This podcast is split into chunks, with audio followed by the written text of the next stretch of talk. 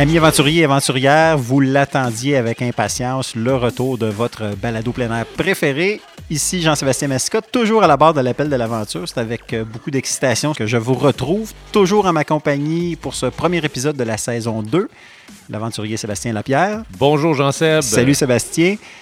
Ce 15e épisode de l'appel de l'aventure est présenté en collaboration avec le fabricant de vêtements, de chaussures et d'accessoires plein air Arterix, de même que par la boutique Pagaie Québec, votre spécialiste des sports nautiques.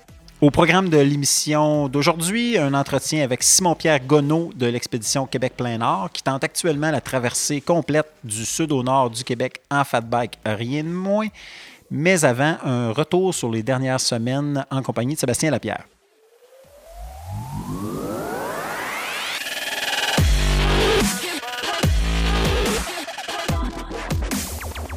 Sébastien, très heureux de me retrouver en ta compagnie derrière le micro. Ben oui, pour une deuxième saison. Effectivement, il s'est passé plein de choses. Il me semble que c'est hier qu'on était euh, dans cette situation à compléter la saison 1. Euh, depuis, bon, on parle fin novembre, début décembre, tout ça. Il s'est passé plein, plein de choses. Des trucs euh, dignes de mention de ton côté dans les dernières semaines? Ben oui, en fait, euh, moi je suis retourné euh, fidèle à mes habitudes de février avec euh, la gang de la Fondation sur la pointe des pieds pour la traversée du lac Saint-Jean lors du double défi des deux Mario. ça fait déjà quelques années, c'est ma troisième en fait que je passe avec eux autres. Le défi, en gros, on part de, de Robertval, sur le village de glace de Robertval, pour se rendre à Pointe-Taillon. ça, c'est une partie. Ensuite, ben, il y a un changement de garde, donc une nouvelle gang qui arrive, qui refait Pointe-Taillon à Robertval euh, pour rallier le village de glace. Euh, c'est en fait une collecte de fonds pour la fondation. Donc, les participants ramassent un certain montant d'argent, ce qui leur permet de participer au défi. Euh, depuis quelques années, il y a maintenant une troisième cohorte qui se veut une cohorte un peu plus euh, corporative, donc euh, des compagnies qui décident de réserver l'organisation pour, pour faire une levée de fonds, mais seulement avec leur leurs employés ou leur équipe, si on veut. Euh, donc, euh, pour la fondation, ben, c'est le, le, bienvenu, naturellement. C'est toujours quoi, trois jours sur le lac? C'est quoi, c'est une 30, 35 km, 30, 35 km? 30, 32 km. c'est en fait plus deux jours et demi. Là, la troisième journée, on arrive normalement à mi-journée. Donc, c'est deux nuits euh, passées sur le lac en, en style camping d'hiver, tout inclus. Donc, euh, d'ailleurs, je lance l'invitation. Le monde qui sont curieux, euh, je reçois souvent des questions comment ça se passe le camping d'hiver, comment ça fonctionne, comment on dort dehors à moins 30, parce qu'il faut le dire, en plein milieu du lac Saint-Jean, euh, en février, on peut avoir du moins 30 ans. Il n'y a pas, d'abri. Puis pour avoir eu l'occasion de le faire il y a quelques années en compagnie des deux Mario, c'était d'ailleurs, c'est une des raisons pour laquelle ils le font en février habituellement, pour s'assurer d'avoir une période. Ils veulent du froid parce qu'ils veulent faire vivre aux participants une, certaine, euh, une certaine difficulté, ben mais de manière encadrée, parce que, bon, évidemment, ils ont les grandes tentes d'ôme, etc. Euh, donc, les gens sont entre bonnes mains. Oui, ben en fait, c'est ça. Comme tu le dis, ils veulent que ça soit difficile un peu parce que ce qu'il y a derrière cette fondation-là, c'est les jeunes atteints de cancer. Donc, ça vient en aide à ces jeunes-là qui se retrouvent un peu dans une, dans, dans une zone grise là, du système de santé. c'est des jeunes, soit adolescents, jeunes adultes, qui ne cadre pas dans les programmes qu'il y a présentement euh, d'offert pour euh, les personnes qui sont aux prises avec un cancer. Donc, euh, la Fondation a décidé de s'en occuper. ils veulent un peu faire le lien entre la difficulté que ressentent ces jeunes-là, puis la difficulté qu'on va ressentir quelques instants sur le lac, qui est bien peu comparé à ce que ces jeunes-là vivent. Et puis, bon, ben, ça a beau être difficile, mais comme tu le dis, c'est très bien encadré. C'est vraiment un tout inclus de camping hivernal. Donc, tout ce que vous avez à faire, c'est de vous déplacer durant la journée. Euh, c'est quand même des journées assez difficiles là, pour quelqu'un qui n'a pas euh, qui a jamais fait de, sortie hivernale là, avec un traîneau, parce qu'il faut le dire, on traîne quand même notre matériel dans un traîneau. Par contre, c'est pas des très grandes distances, quand même pas si mal. Ça, peut se faire en raquette ou en ski. Exact, c'est faisable. Euh, c'est une 10-12 km par jour. Euh, et puis, ben, c'est ça, on, arrive euh, le soir au campement, les tentes sont montées, euh, il y a une cuisine sur place, une cuisine plein air si on veut, et on mange très bien naturellement. Donc, le moral reste là malgré la difficulté de la chose. Puis, c'est tout le temps aussi une, expérience, là, euh, si on veut, euh, d'échange euh, entre les personnes. il y a souvent des jeunes qui ont bénéficié des, soins de la Fondation qui sont là pour partager leur parcours et tout. Donc, c'est quelque chose. ça fait des soirées quand même un peu émotives par moment. c'est des belles rencontres qu'on fait. Donc, c'est vraiment une expérience unique.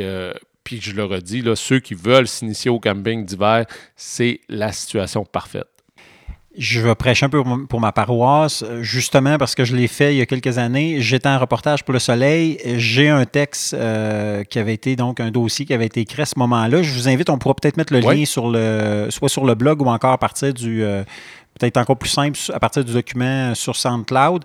Euh, vous aurez à ce moment-là accès à ce texte-là. Au pire, taper sur la pointe des pieds avec mon nom, vous allez, vous allez être en mesure de le trouver assez facilement et ça résumait bien un peu l'ambiance et aussi un peu les raisons d'être de cette, euh, de cette euh, grande traversée-là avec les deux Mario et un peu plus de détails justement sur les deux euh, sympathiques Mario qu'on a apprécie tant. Donc, super organisme, super occasion. Puis c'est aussi il n'y a pas grand possibilité, justement, tu parlais d'expérimenter le camping d'hiver. C'est possiblement un des rares. Oui, c'est une levée de fonds, mais il n'y a pas grand, pas, grand offre euh, autrement là, pour pouvoir. Euh, quelqu'un qui voudrait euh, se lancer sans aucune expérience dans quelque chose de comparable. Là, Tout à fait. Ben, c'est un peu pour ça que j'en parlais aussi, parce que. L'offre est, très minime. Il n'y a pas vraiment d'organisme qui propose ça de, façon aussi bien encadrée, aussi aussi logistiquement facile, si on veut. Euh, donc, euh, c'est un peu joindre l'utile à l'agréable. On, se paye un, trip de camping hivernal, une initiation au camping hivernal de luxe, si on veut. Euh, pour une bonne cause. Évidemment, les, les fonds donc, vont pour d'autres expéditions amener des jeunes en rémission ou en, situation euh, atteinte de cancer, donc évidemment qui sont en mesure de faire euh, les, les, voyages. Pour avoir des infos, les gens qui veulent le, site web? Ce qu'est la fondation, euh, des images du défi et tout, c'est sur pointedespieds.com. vous allez avoir tout ça à cet endroit. De mon côté, je dirais, bon, il s'est passé plein de choses. On a été jouer dehors en masse, on a eu froid, on a été faire du camping, on a, bon, etc un élément qui m'est revenu notamment avec, euh, bon, on a tous eu euh, connaissance de l'accident mortel dans les Chic-Chocs euh, dans les, au Mine-Madeleine récemment à la suite d'une avalanche. J'ai fait ma formation en avalanche au mois de janvier. Ça faisait déjà trop longtemps que je remettais, je remettais cette, formation-là de côté pour plein de raisons. C'est même difficile parce qu'il y a une explosion. En c'est bon signe parce que vraiment, j'ai eu l'occasion de parler notamment avec les, les, les responsables Avalanche Québec pour euh, un reportage récemment. Puis il y a vraiment une explosion en termes de, nombre de, gens qui veulent se faire former ou qui se font former, ce qui est une bonne chose. Sans remettre, là, on n'a pas les détails évidemment de ce qui s'est passé au niveau des formations, est-ce que c'était euh, adéquat, etc. Mais tout ça pour dire que euh, ce que moi, ça m'a fait prendre conscience, c'est l'importance euh, que vous ayez vos formations. Si vous faites du ski de montagne, si vous allez jouer même en raquette à rigueur, il y a ce qu'on constate avec le malheureux incident, c'est que le terrain jeu dans les chic chocs est un terrain de jeu euh, sérieux. Euh, il y a des avalanches au Québec. Puis si vous êtes sérieux un peu avec euh, vos, sports de glisse et même raquettes, bien, de s'assurer que vous êtes en sécurité je dis souvent, puis c'est un peu le constat que j'ai fait après, euh, après cette formation-là, c'est qu'on réalise souvent qu'on ne sait pas ce qu'on ne sait pas jusqu'à temps qu'on découvre ce qu'on ne sait pas. Je ne sais pas si je suis clair dans ce que je dis, là, mais c'est un, peu le, un peu le constat que, j'ai fait, c'est-à-dire qu'on fait la formation. Moi, ça faisait des années que, que, je, que bon, j'avais fait un peu des formations sur le touche. J'avais fait un peu avec des, amis euh, qui étaient soit guides ou apprentis, qui un peu comme ça, des pratiques. Mais là, de le faire pendant deux jours, de manière systématique, avec un formateur accrédité. Euh, puis pourtant, c'est, on a fait ça à Stoneham, à la station, euh, station de ski, à chercher des, balises dans les bancs de neige, puis à faire. Mais toujours dans un contexte de. on, on, essaie de le mettre de manière le plus réaliste possible. Donc, un aspect pratique ou théorique, puis un aspect pratique. Et c'est. Ça a été révélateur pour moi. Là, je me sens. Euh, je vous dirais, plus, euh, même prudent à rigueur, parce que là, on comprend l'importance, l'ampleur des dangers qui, nous, qui guettent les amateurs de ski. Donc, là-dessus, j'aimerais aussi vous, vous mettre en, lien, on pourra le mettre là-dessus, un, texte d'un autre incident qui s'est passé du côté de l'Ouest canadien récemment donc, ça a été, euh, en, janvier également un, décès de le, coureur. En fait, il est avocat aujourd'hui, mais c'est un coureur, Adam Campbell, euh, qui a perdu son épouse, euh, qui était urgentologue, médecin à tout le moins, euh, dans le parc national de Banff, et a fait donc, encore, encore actuellement sur les réseaux sociaux, là, Campbell raconte un peu, parce que c'est évidemment l'amour de sa vie qui est, morte dans un accident, de, un triste accident de ski à la suite d'une avalanche. C'est là qu'on voit comment ça peut être une série de petits détails qui peuvent paraître anodins, mais qui finissent par faire une catastrophe, comme dans ce cas-ci.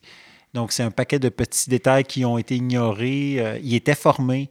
Il était avec un. Il était trois. Il était avec un, guide. C'était pas une situation guidée, mais c'était un ami qui était guide. Euh, donc, qui s'y connaissait. Tout le monde avait eu leur formation, était à jour, euh, savait quoi faire en cas d'urgence, avait eu des, des situations d'urgence auparavant mais se sont retrouvés donc dans une situation où c'était du terrain qui possiblement aurait dû être évité, ont ignoré certains détails.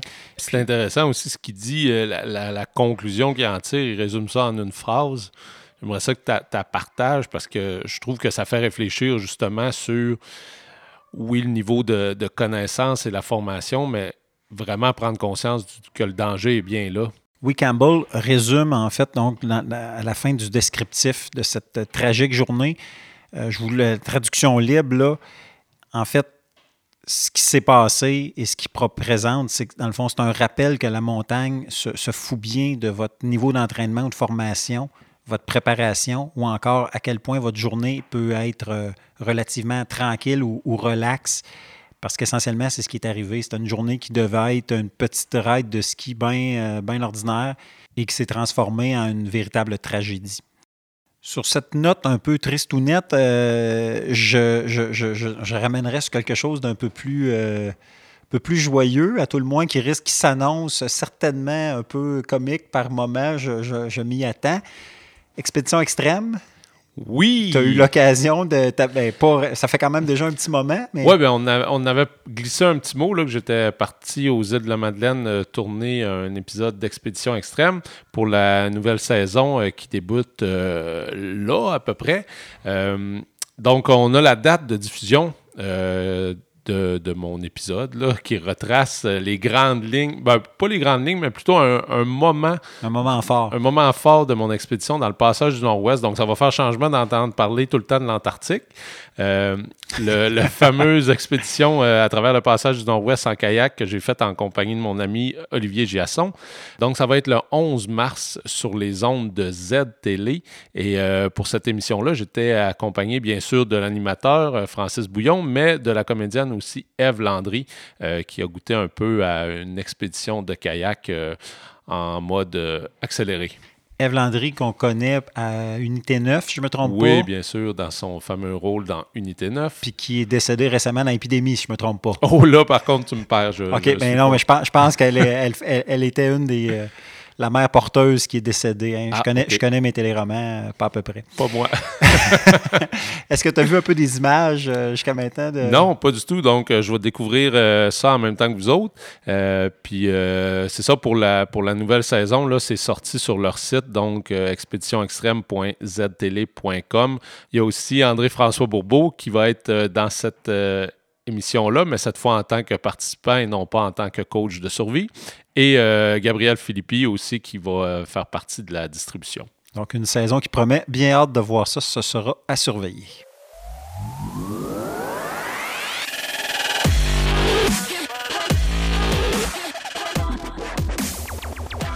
Sébastien, on a joué de chance euh, pour notre prochain invité, Simon-Pierre Gonneau, qui est dans une intense expédition actuellement en fat bike euh, on a profité de la tempête pour le rejoindre à Matagami. Oui, comme quoi le malheur des uns fait le bonheur des autres. C'est ça, pause, pause obligée pour le, cycliste de 41 ans, euh, qui, donc, qui habite Lévis, euh, originaire à la base de Saint-Sauveur dans les Laurentides.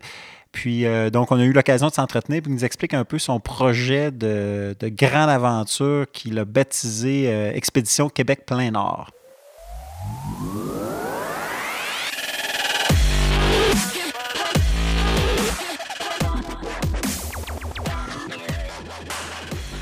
Simon-Pierre, bienvenue à l'appel de l'aventure.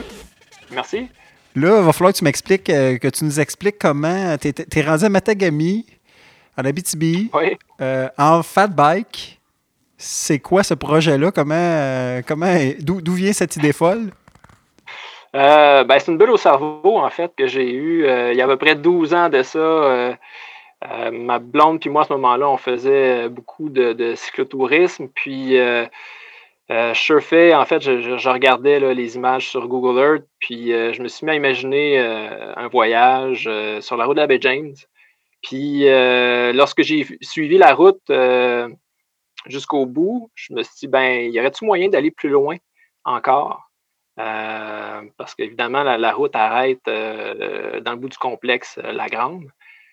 Donc, j'ai essayé d'imaginer au cours des années différentes façons de rejoindre l'autre bout de la province. Euh, au départ, euh, je me disais, il y a peut-être moyen de rejoindre Coudjouac, euh, soit en suivant la, ligne de partage des eaux pour essayer d'éviter les cours d'eau, puis, puis, évidemment avoir le, moins de, végétation possible. Puis dans les dernières années, j'ai commencé à regarder plus du côté de la baie du Thon. fait que là, oui, en ce moment, je suis à Matagami. Je suis parti du point le plus au sud du Québec il y a 12 jours de ça. Puis l'idée, c'est de, progresser euh, sur la, route de la baie James jusqu'à Chisasibi. Euh, après ça, de, sortir de la route, de, suivre un petit peu euh, la portion nord de la route de la, baie James et puis suivre la baie du Thon jusqu'au point le plus au nord du Québec, le cap Wolstenholme. Donc, toujours tout ça en solo. Euh, es parti quoi le 15 février? Tu espères arriver à destination en avril? Oui, ben le parti de 15 février, euh, je pense que ça devrait me prendre en 10 et 12 semaines, là, euh, me rendre à, l'autre bout, si, évidemment je me rends. Tu as estimé ça quoi, 2800 km à peu près? Oui, ben un parcours d'à peu près 2800 km, à peu près 1500 sur la route, 1300 là, euh, hors route. Puis là, on s'entend qu'au départ, il y a une douzaine d'années, le fat bike n'était pas dans l'équation ou. C'est quand même c'est plus récent, c'est un, moyen de transport. Bon, ça existe quand même depuis un moment, mais entre autres au Québec, là, on, en entend parler, euh, c'est vraiment plus récent. C'est ça. Ben, il y a 12 ans, en effet, là, euh, j'avais aucune idée que le fat bike existait. Euh, ben, s'il existait, oui, à ce moment-là, mais on ne le connaissait pas ici, ou très peu le, connaissaient. donc, oui, là, dans les dernières années, le fat bike a ouvert une panoplie de, de possibilités là, différents trajets là, aussi là, qui me sont venus à l'idée euh, à, cause du fat bike. Euh, puis surtout le, fait de le faire euh, en hiver, parce qu'à la base, j'imaginais faire ça en été. ça s'est transformé en, aventure hivernale du même coup. C'est quoi justement les avantages de, Parce que bon, évidemment, là, rouler l'hiver, si tu beau être en fat bike, ça complexifie pas mal l'opération. Par contre, j'imagine que tu y trouves des avantages. Euh, ben, comment le calcul s'est fait? Ben, en fait, les avantages, premièrement, il n'y a pas de mouche l'hiver. c'est un gros plus. Euh, non, en fait, le, gros avantage que ce que ça facilite, en fait, c'est euh, d'éviter tous les cours d'eau, étant donné que tout est gelé. bon, on s'entend, la, la, la baie et la baie du son sont gelés. Fait que ça, offre un peu une, ben, dire une autoroute là, ou un chemin qui n'est pas trop accidenté pour, euh, pour essayer de se rendre jusqu'au bout. Est-ce que, parce que justement l'idée t'est venue euh, il y a quand même longtemps, est-ce que tu as envisagé la, possibilité de, peut-être changer de monture, de faire la portion route, euh, peut-être en vélo de montagne ou, ou, autre, puis ensuite de changer pour le fat bike rendu plus haut? Ben, c'est quelque chose que j'avais envisagé. Euh, même euh, encore euh, dans les derniers mois avant de partir, je me disais que je voulais avoir un vélo un peu plus roulant là, pour faire la portion route. à force d'avoir discuté, après avoir discuté avec différentes personnes, j'en suis venu à la conclusion que ce serait possiblement plus simple d'utiliser un fat bike tout le long du trajet. Plus simple parce que bon, ça c'est moins, ça fait moins de setup, on va dire, de, de, vélo là, déjà que de, monter un vélo pour, pour l'expédition, c'est quand même beaucoup de travail. fait que ça venait simplifier un peu le, la préparation. Puis avec les conditions que j'ai eues, je suis très, très, très content d'avoir débuté avec un fat bike. au, au quatrième jour, j'ai eu une tempête de 10-15 cm. J'étais constamment collé sur le banc de neige dans l'accotement. Il y avait, avait beaucoup de neige, les charrues, les passaient. avoir eu un vélo, un vélo de montagne, je pense que ça aurait été beaucoup, plus difficile.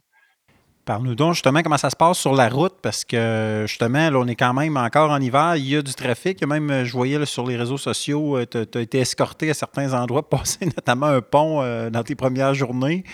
Comment, se, comment se vit le partage de la route pour ce début d'aventure?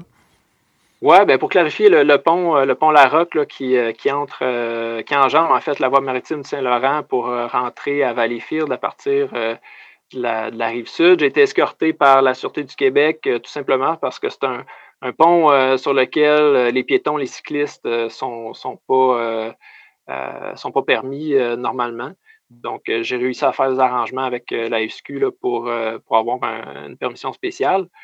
sinon, ma, cohabitation avec, avec les, les, automobiles puis les camions se fait quand même assez bien. Euh, c'était une crainte que j'avais, là, euh, justement, la circulation. Euh, l'hiver, on s'entend que, ben, surtout, je vais prendre dans, le parc de la Vérandrie ou même, en fait, peu importe, là, les, les, gens ne sont pas habitués de voir des cyclistes sur la route l'hiver. mais non, tout, se passe bien. C'est sûr, il y a des endroits où est-ce que l'accotement est un peu plus étroit, mais étrangement, les accotements sont plus larges la plupart du temps euh, à cause que les charrues, justement, vont pousser la neige euh, plus loin que, le, simple accotement qu'on voit euh, pendant l'été. Fait que ça me donne une, zone, une marge de manœuvre qui, est quand même assez grande. Du moment que je me fais que je vois des, véhicules arriver dans, mon rétroviseur, j'essaie de dégager autant que possible le chemin pour justement pas causer aucune frustration. ça va quand même assez bien jusqu'à maintenant.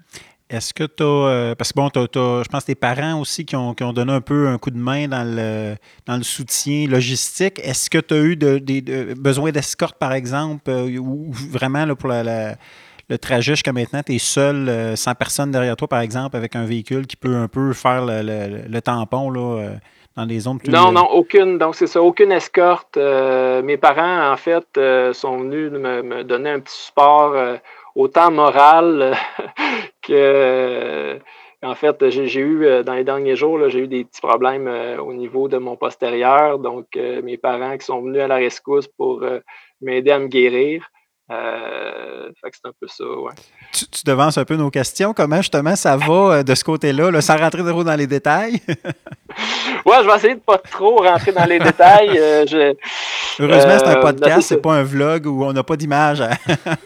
Non, ben ça, même, même, même ma blonde ne voulait pas avoir d'image. Euh, pour ceux, pour ceux qui, ont, qui font beaucoup de vélo, euh, ben, il y en a peut-être qui connaissent ça. Là. En, anglais, on appelle ça un saddle sore. Euh, je peux traduire ça peut-être par un mal de sel. donc, avec, ben dans, mon cas, là, je pense que c'est à la base un mauvais choix de, sel. Et puis, euh, j'ai fait exprès pour essayer de, lever mon, euh, ma selle un petit peu plus haut que ce qui serait normalement euh, ma position idéale pour essayer d'éviter un mal de genou. ça fait en sorte que je me, je me déhanche un petit peu là, sur ma selle. Puis, avec mon, mon hygiène de camping d'hiver, ça, ça, ça, a mal viré. fait que c'est ça. J'étais aux prises avec, j'étais aux prises avec un mal de. Euh, c'est en train de, se résorber, c'est en train de guérir. Fait que je devrais être bon à partir de maintenant. ça, va être du passé. Parce qu'il faut le dire, il y a quand même, euh, je regardais les distances que tu as faites certaines journées, c'était assez impressionnant, euh, au-dessus de 100, 120 quelques kilomètres à certaines journées. C'est quand même pas mal de millage quand on pense en conditions hivernales et en fat bike. Euh, comment comment t'expliques ça? C'est quand même une très bonne, très bonne moyenne jusqu'à maintenant. Je ne sais pas, as-tu fait un calcul euh, plus précis euh, quotidien? avant de partir, je m'étais donné comme objectif de, faire à peu près entre 80 et 100 km en moyenne par jour. Bon, il y a une journée où est-ce que j'ai réussi à faire 126 km, mais je vais avouer, j'ai un peu triché. Mes parents ont, porté mon matériel, fait que j'étais vraiment, j'étais à l'aise cette journée-là.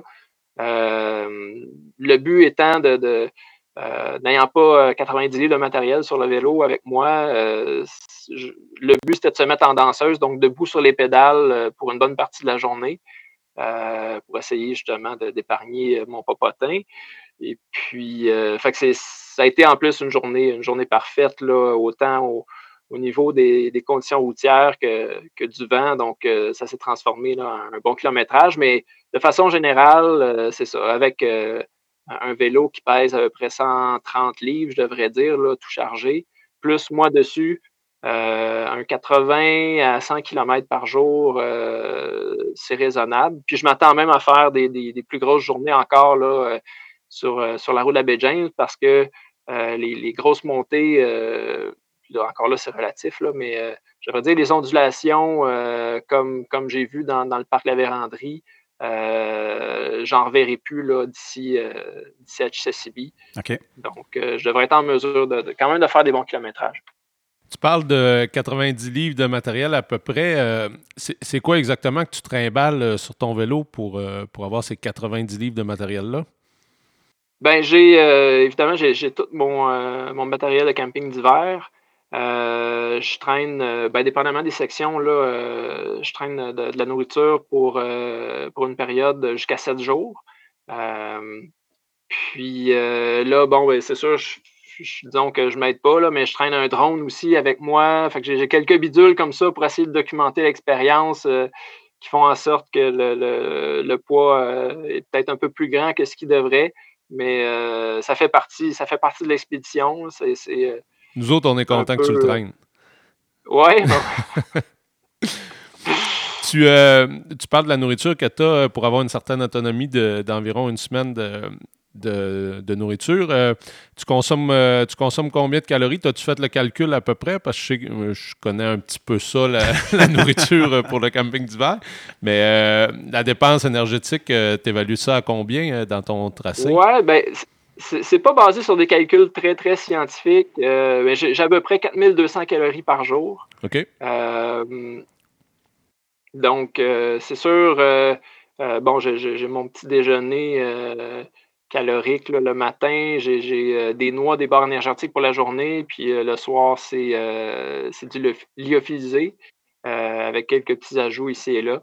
mais c'est ça. Fait 4200 calories. Euh, pour l'instant, euh, je dirais même que je ne mange pas tout ce que, ce que j'avais prévu. OK. Euh, puis j'ai pas pas de perte d'énergie, je suis en pleine forme. Fait que je pense que mon. En fait, mon calcul était vraiment basé plus pour la deuxième portion de l'expédition qui va être sur la banquise. Je m'attends à ce que ça soit un petit peu plus exigeant là, physiquement.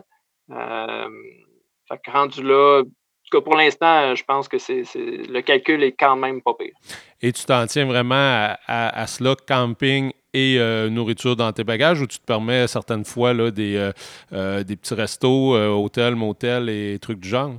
Oui, ben avec, avec les, petits tracas de postérieur, comme j'expliquais tantôt, disons que je me suis permis à Val d'Or, à Matagami, à Amos, là, je me suis permis le motel et, aussi en même temps le, restaurant. Euh, le, but étant d'essayer de, guérir parce que si, euh, si, ça avait, euh, si la condition que j'avais avait perduré, je pense que ça aurait pu être un, frein, là, même une raison de carrément arrêter là, un peu plus loin. Tout à fait. Puis, justement, si on si on s'en tient à ça, je suis sûr que les auditeurs vont vouloir savoir un peu comment ça se passe disons, une journée type là, dans, dans ta, ta, vie de, de cycliste euh, du Nord, ça ressemblerait à quoi? Euh, ben, je commence par me réveiller le matin. Oui. Hein? Chose numéro un. Euh, je suis, quelqu'un qui est quand même. Ben, ça dépend tout le temps. J'ai pas, j'ai pas, je me mets pas de réveil là, pour l'instant, mais je vais me réveiller entre 7 et 8 heures. Puis je suis pas quelqu'un qui est très rapide le matin. puis ça, c'est, je sais que c'est à mon désavantage, mais je réussis à, à lever le camp aux environs de, 9 h le matin. Euh, puis là, je vais, je vais rouler de 9 heures.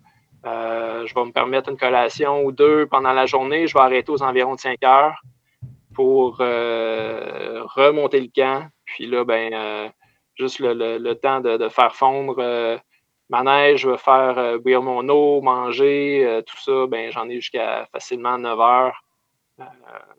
Ce c'est pas des journées de tout repos, on va dire. Les défis les plus importants, j'imagine, sont devant toi. Oui, ben les défis, euh, c'est sûr, je m'attends à ce que les défis les plus grands soient devant moi, quoique j'aimerais beaucoup qu'ils soient derrière moi en ce moment. Mais euh, non, en fait, euh, pour la, portion routière qui reste, c'est vraiment l'isolement. à partir de Matagami, la circulation routière, ben déjà, elle a commencé à diminuer à partir de, Val d'Or. Donc, la, circulation routière va diminuer, je vais être un peu plus isolé. Euh, les conditions de la route en tant que telle aussi, je pense, vont, être totalement euh, différentes.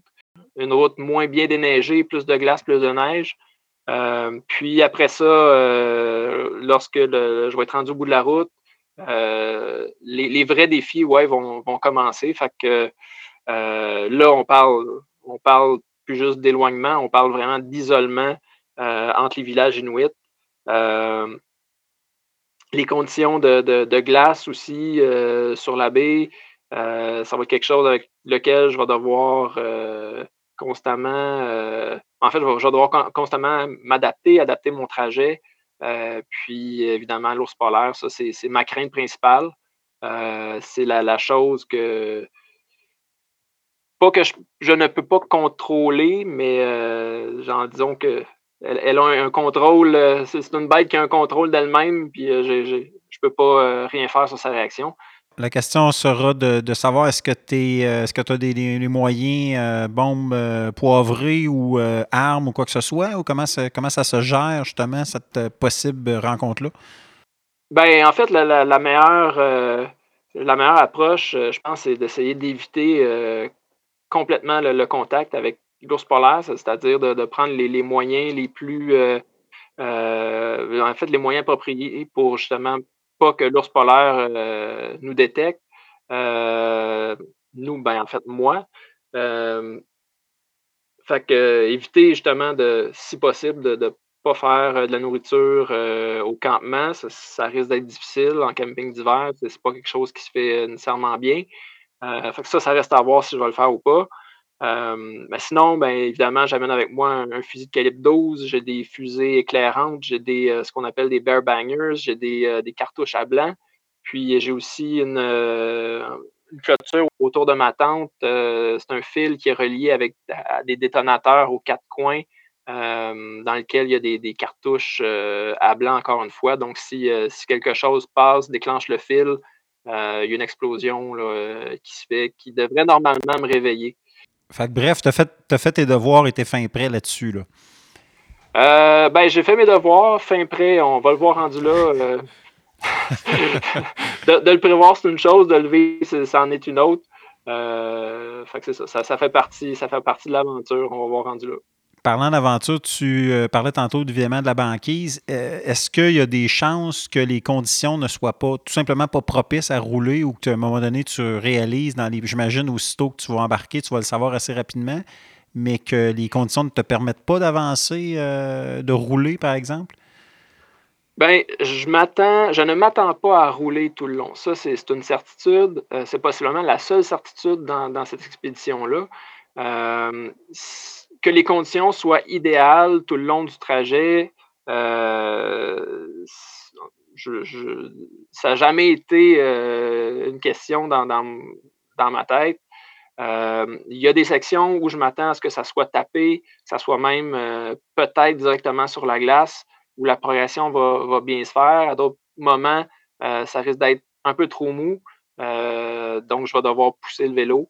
Euh, puis la progression va se faire évidemment plus lente, mais mon, kilométrage anticipé là, est, calculé en fonction de tout ça. Donc, euh, on, va voir rendu sur place. les gens qui veulent te suivre, euh, la meilleure manière pour pouvoir euh, suivre ton, ton, ta progression puis tes aventures?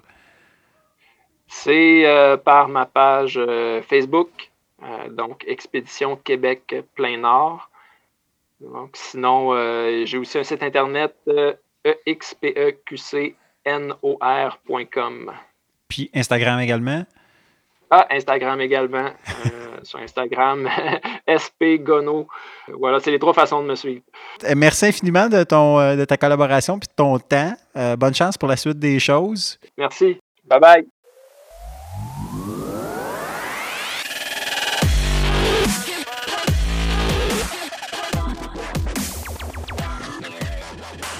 Je dois avouer que ces aventures en, vélo comme ça me, me, titillent et me tentent. Euh, j'aime beaucoup ça, euh, suivre ces aventures-là. Je ne sais pas pour toi, Sébastien. Là. Oui, en effet. Euh, ben, moi, ça, ça m'impressionne tout le temps, le, le, fat bike, le vélo à pneus surdimensionné. Oui, tout à fait. C'est mieux que le vélo gras que j'ai déjà entendu. parce que faut le savoir, pour ceux qui n'ont jamais essayé ça, là, c'est pas magique. Hein? Euh, ces pneus-là dans la neige, euh, oui, ça, offre une certaine aisance, si on veut, mais ça prend quand même une, surface assez damée, si on veut, pour que ça soit efficace. Donc, quand euh, il nous expliquait qu'il y avait des conditions un petit peu extrêmes puis difficiles qui s'en venaient, dans la neige, là, dans la grosse neige folle, c'est extrêmement difficile de progresser en vélo.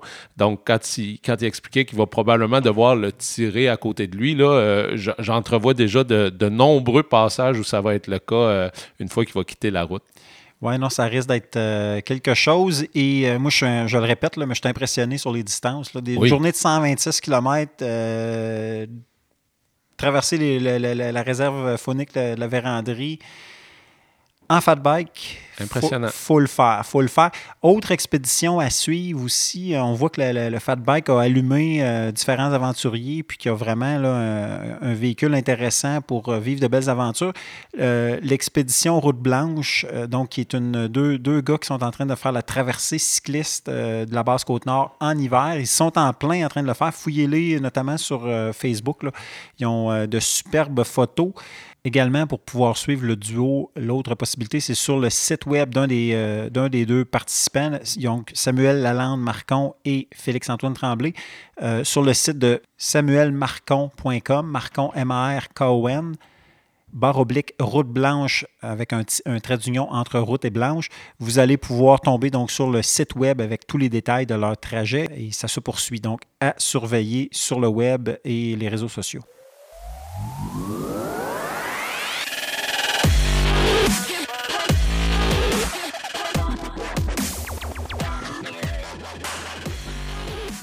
Si je peux me permettre euh, le jeu de mots, la banquise est brisée, Sébastien? oui, on pourrait dire ça. Un premier épisode de fait et euh, bien, bien d'autres à venir. Effectivement. Donc, euh, évidemment, pour cette saison 2, on va avoir quelques, quelques surprises en, banque. On est déjà, on a travaillé fort et on travaille encore fort là-dessus. évidemment, Joanie Saint-Pierre sera de retour. donc, grande, ben, je si c'est une grande primeur parce qu'elle avait été très appréciée. Oui, en effet, les retours qu'on a eus à son sujet étaient très positifs. Donc, on a décidé de la réinviter. C'est ça. On, poursuivra le plaisir. Il va y avoir d'autres collaborateurs également qui, se, s'ajouteront au, line-up. Ça, c'est à annoncer dans les prochaines, euh, prochaines semaines au fil. On va regarder un peu des quelques surprises. Oui, on ne vous dit pas tout euh, dès le départ. Toujours la même porte d'entrée. Donc, pour le blog, hein, on n'oublie pas que le, podcast est, une chose, mais il y a également le blog qui vient en, complément euh, à l'appel de l'aventure.com. Nouvelle adresse pour ceux qui utilisaient le gsmascot.info qui fonctionne toujours qui est toujours euh, fonctionnel, mais donc un peu plus simple. on, rajoute donc euh, cette porte d'entrée. Euh, également, pour les partenaires potentiels, n'hésitez pas à nous faire signe. Hein. c'est toujours produit de manière indépendante à Québec par moi et Sébastien. Mais donc, si vous voulez embarquer dans l'aventure, n'hésitez pas. Ça nous fera plaisir de discuter avec vous, de voir un peu les options de visibilité, puis aussi les possibilités de pouvoir développer du contenu avec, avec vous. C'est donc ce qui complète ce 15e épisode. Ici, Jean-Sébastien Mascotte, chroniqueur plein air. Et Sébastien Lapierre, aventurier. Qui vous disent à la prochaine pour un autre épisode de L'Appel de l'aventure.